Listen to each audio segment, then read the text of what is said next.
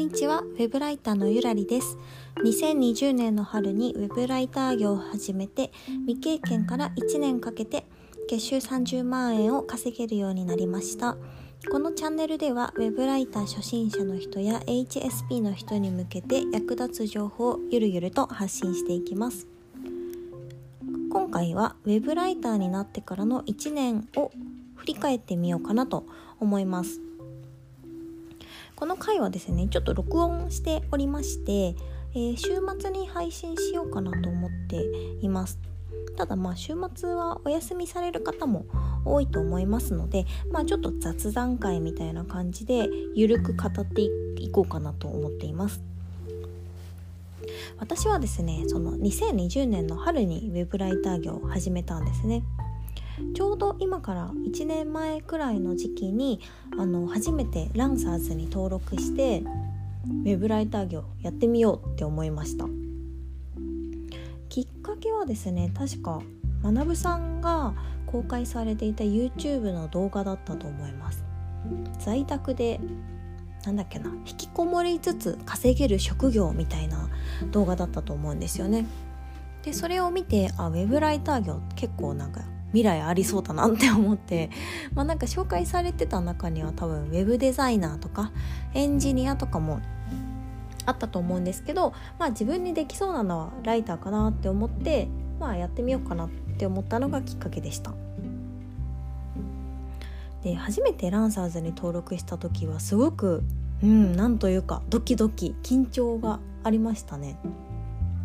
最初はですねライターだけじゃなくっ、まあ、ちょっと英語もできるので翻訳業務も受けてみようかなって思ってたんですよ。でその状態で登録してたらすぐにメッセージが来てで開いてみたらまさかあのロシア人のなんか若い男性からのメッセージだったんですね。めちゃくちゃ緊張して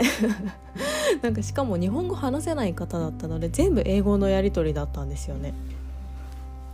ねなんかヘイみたいな感じで メッセージが届いてなんかちょっととある文章を翻訳してくれないかみたいなことを言われたのが一番最初にもらったメッセージでした。で結局その仕事はやらなくってまあまたなんか先に他の人がやってくれるって言ってその人に決めたからまた機会があったらお願いするねみたいななんかめちゃくちゃ爽やかな感じでなんかちょっとキュンとした っていうのがなんか私の最初の思い出ですね。でもそのクラウドソーシングを登録した時にそのクライアントからメッセージが来ると自分の G メールに通知が来るように設定してたんですね。でそれを電車に乗ってる時とかもあメッセージ来たなんだろうみたいなあの毎回ちょっとドキドキしながら開いてた感覚っていうのはすごく鮮明に覚えてます。なんか今では全くそんな感覚ないのでちょっとなんか初心を忘れずにいたいなと 思っているところですね。ちょっと雨が降ってきたのでちょっと雨音が聞こえるかもしれません雨音？雨音？雨の音ですね。であと1年前はですねツイッターも始めました。もともとツイッターのアカウント持ってたんですけどもう全然更新してなくってまあライターとしてちょっと情報収集とか仲間づくりで使ってみるかと思って去年の4月5月とかに始めたんですよね。そしたら1年で、えー、フォロワーが本当に1人とかしかいなかったんですよ。友達とつながってただけだったので。そこから1900人まで増えました。こんなに多くの方にフォローしていただけるとは思ってなかったので本当に嬉しいですね。ありがとうございます。でどうやってここまで増やしたかなんですけど、まあ、最初はこんなに増えるとは思ってなくって単純に友達とかウェブライター仲間作りで始めたんですよね。でそこから、まあ、いろんなことをやってきてなんか自分が得た学びとか知識とかを、まあ、書いていく場みたいなものに変わりました、まあ、アウトプットするプラットフォームになったんですよねでそれと同時にだんだん収入が徐々に徐々に上がっていってウェブライターの人とかこれからウェブライターやりたいですっていう人からもフォローしてもらえるようになったんですよね。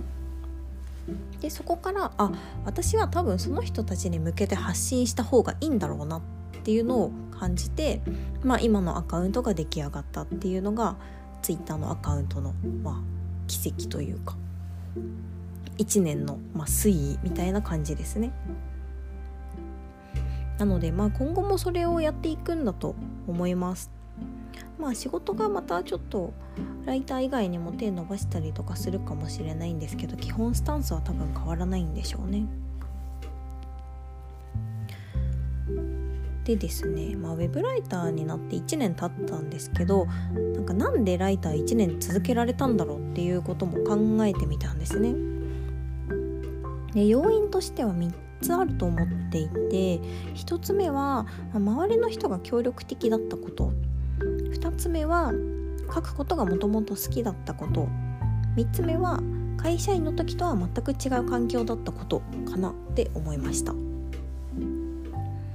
あ、周りの人の協力っていうのは本当にひとえに今一緒に住んでいる旦那さんのおかげだと思ってますね。働けとかあの会社員になれとかっていうのは全然一言も言わなくって、まあ、ウェブライターやりたいんだったらやってみなよみたいな感じですごく背中を押してくれたので本当にありがたかったですね。でウェブライターとしてようやく20万稼げた時とかに、まあ、結婚しようって言ってくれてあなんか本当にちょっとこの人のために頑張らないとなって思いましたね。で2つ目の原因としては書くことが好きだったことですね。もともと私結構作文とかも得意な方で小学校の時にあの読書感想文とかなんかしょっちゅう入賞したりしてたんですよね。で別に学校以外の場所とかでも交換日記とか自分用の日記とかもずっと書いてましたしもともとそんなにあの文字を書くとか文章を綴るっていうことにあの違和感がなかったというかそんなにハードルが高いと感じなかったっていうのもウェブライターが続けられてる一つの要因かなと思います。あとは会社員の時は全く違う環境を得られたっていうのは結構大きかったですね。もうそれまでずっと毎日あのオフィスビルがあるところに通って事務所で作業して帰ってきてっていう暮らしだったのがもう一切それがなくなってずっと自宅にいるずっと書いたりとか、まあ、好きな時に散歩したり買い物したりできるっていうのはなんかやっぱり新鮮でしたしなんかこの状況を手放したくないなっていう気持ちが起こってそれでウェブライター1年間できたっていうこともあると思いますね。まあ、今回のお話はちょっと特に結論とかなんか今後こうしたいですとかはないんですけど、まあ、ウェブライターになってせっかく1年経ったのでちょっと振り返りをしてみようかなと思って話させていただきました、まあ、あんまり多分参考になったことはないと思いますけど あの聞いてくださった方ありがとうございました。では今日はこの辺で失礼します。